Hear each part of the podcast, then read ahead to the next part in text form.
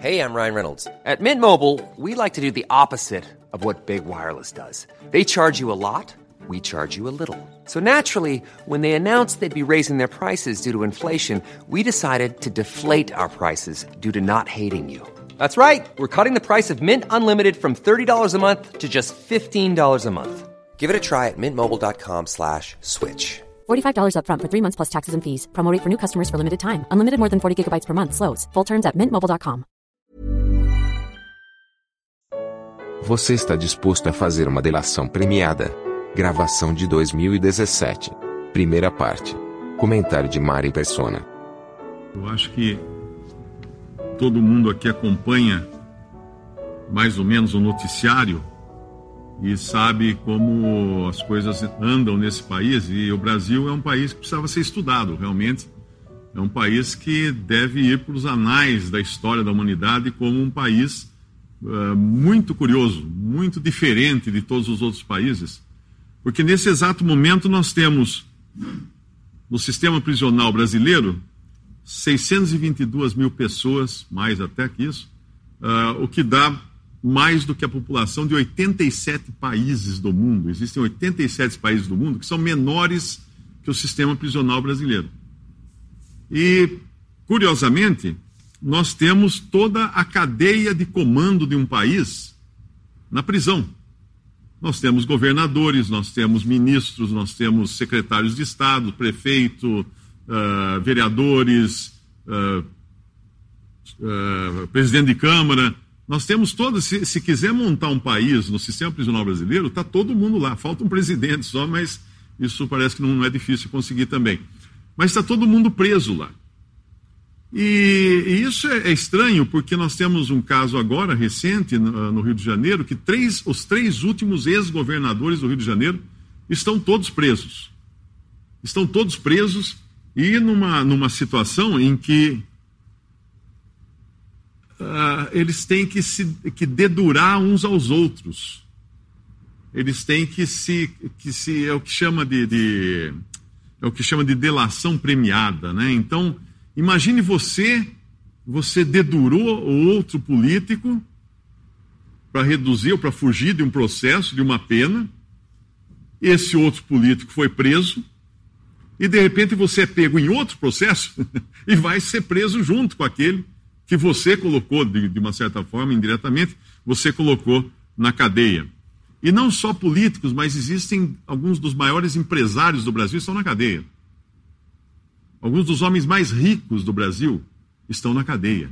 Milionários, bilionários estão presos. Isso cria uma situação que é interessante, porque essas pessoas é, é assim digno de, de, de pena, uh, digno de pena, porque essas pessoas aprenderam a viver no luxo elas viveram de forma nababesca, de forma luxuosa, de forma. Uh, gastando mais do que qualquer pessoa consegue gastar, fazendo toda aquela ostentação com viagens, com, com uh, iates, com aviões, com helicópteros, com tudo isso. E de repente eles têm que comer de marmitex agora. E de repente eles têm que se sujeitar às ordens de soldados e carcereiros dos quais eles eram o chefe, os chefes até, até pouco tempo atrás. Eles que comandavam, porque no Brasil os governadores são os comandantes da polícia, uh, tanto militar quanto civil. Eles comandavam a polícia e agora eles obedecem à polícia. Olha que situação estranha. E não tem mais todas as mordomias que tinham na, na prisão, todo, todo aquele, aquelas, todas aquelas regalias. Eu me lembrei de uma passagem na Bíblia que é muito interessante, porque fala de um homem assim também, um homem muito rico, que chamava-se Nabal. Em, em 1 Samuel capítulo 25, versículo 2, e havia um homem em Maom que tinha as suas possessões no Carmelo. Carmelo significa eh, jardim ou pomar. E era este homem muito poderoso e tinha três mil ovelhas e mil cabras e estava tosqueando as suas ovelhas no Carmelo.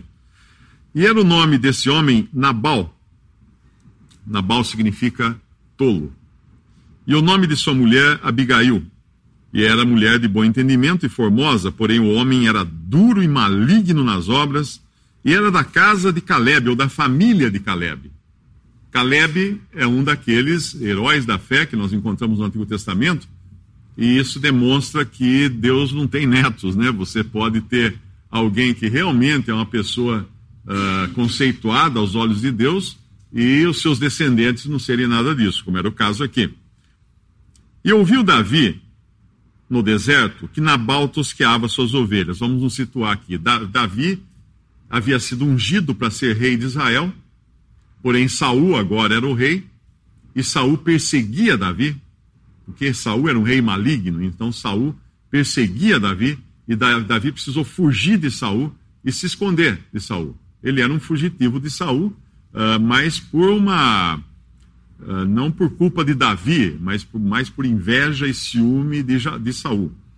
E ouviu Davi, Davi no deserto que Nabal tosqueava as suas ovelhas, através dos seus pastores, obviamente. E enviou Davi dez mancebos e disse aos mancebos: Subi ao camelo, e indo a Nabal, perguntai-lhe em meu nome como está. E assim direis àquele próspero: Paz tenhas, e que a tua casa tenha paz, e tudo o que tens tenha paz. Agora, pois, tenho ouvido que tens tosqueadores. Ora, os pastores que tens, que tens estiveram conosco. Agravo nenhum lhes fizemos, nem coisa alguma lhes faltou, todos os dias que estiveram no Carmelo. Pergunta-o aos teus mancebos, e eles te dirão. Esses mancebos, pois, achem graça em teus olhos, porque viemos em bom dia. Dá, pois, a teus servos e a Davi teu filho o que achares à mão. Chegando, pois, os mancebos de Davi, tendo falado a Nabal, todas aquelas palavras em nome de Davi se calaram. E Nabal respondeu aos criados de Davi e disse: Quem é Davi? E quem o filho de Jessé? Muitos servos há hoje, e cada um foge a seu senhor. Tomaria eu, tomaria eu, pois, o meu pão e a minha água, e a carne das minhas reses, que degolei para os meus tosqueadores, e eu daria a homens que eu não sei de onde vêm?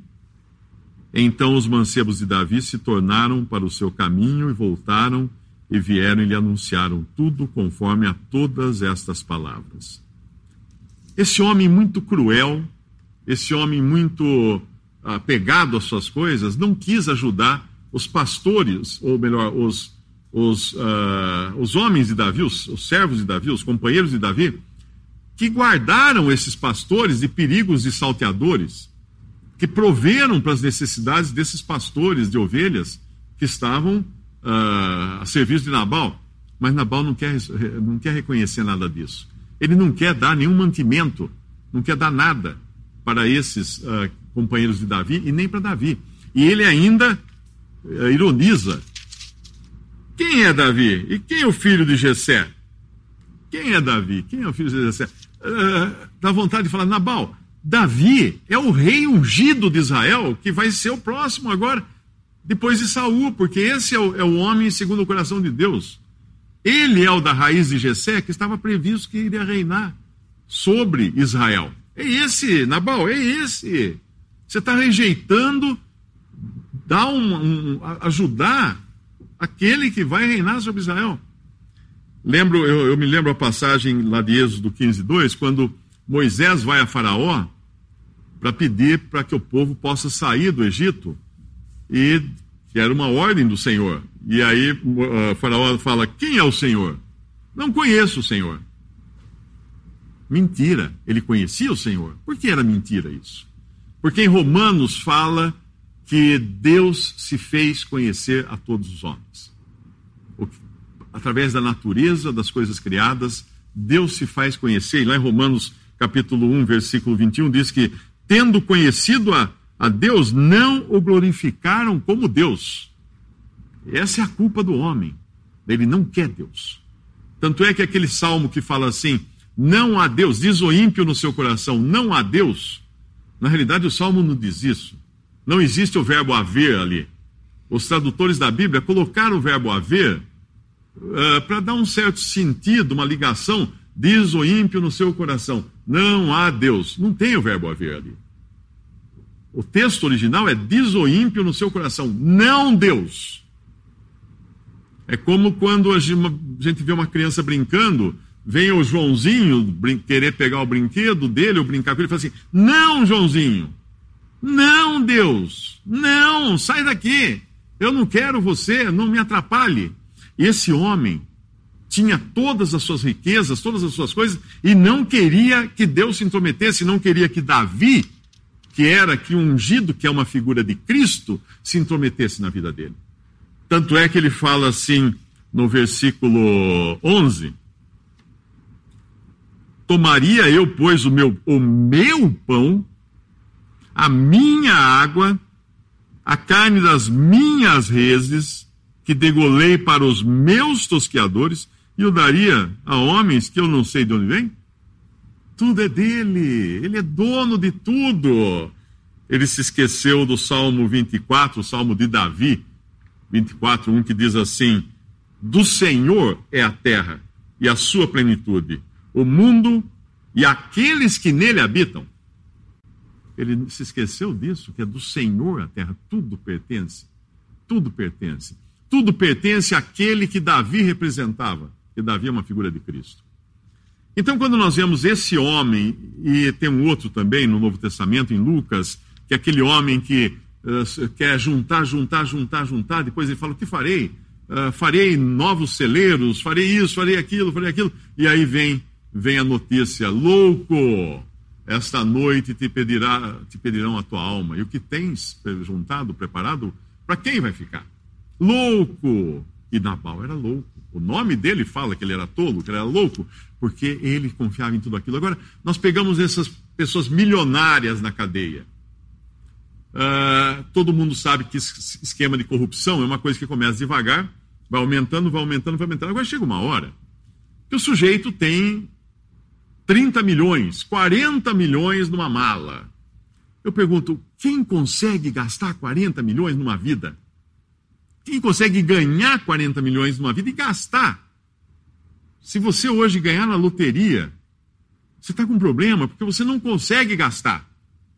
Você não consegue gastar. É muito dinheiro. A não ser que jogue fora, né? a não ser que esbanje, mas uma pessoa de vida normal não consegue. Porém, a avidez, mais, mais, mais, mais, mais. Por que essa avidez? Porque isso é tudo que o homem tem. Uma pessoa que não tem a Deus, uma pessoa que, como fala lá em, em Efésios 2, estranhos à aliança de, de Israel, não tendo esperança e sem Deus no mundo, sem Cristo, sem esperança e sem Deus no mundo. Fala em Efésios 2,12.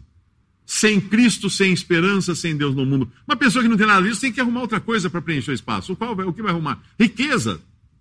Riqueza, porque isso é a única coisa que ele tem. Então Nabal não queria abrir mão daquilo que era a única coisa que ele tinha: meu, meu, meu, meu, meu, é meu. Ele não queria abrir mão disso, porque era dele. Ou ele achava que era dele.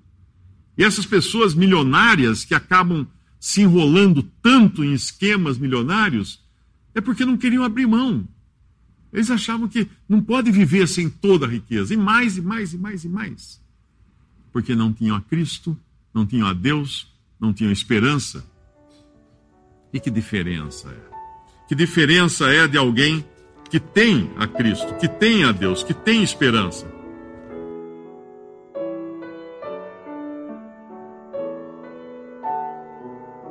Visite respondi.com.br. Visite também 3minutos.net.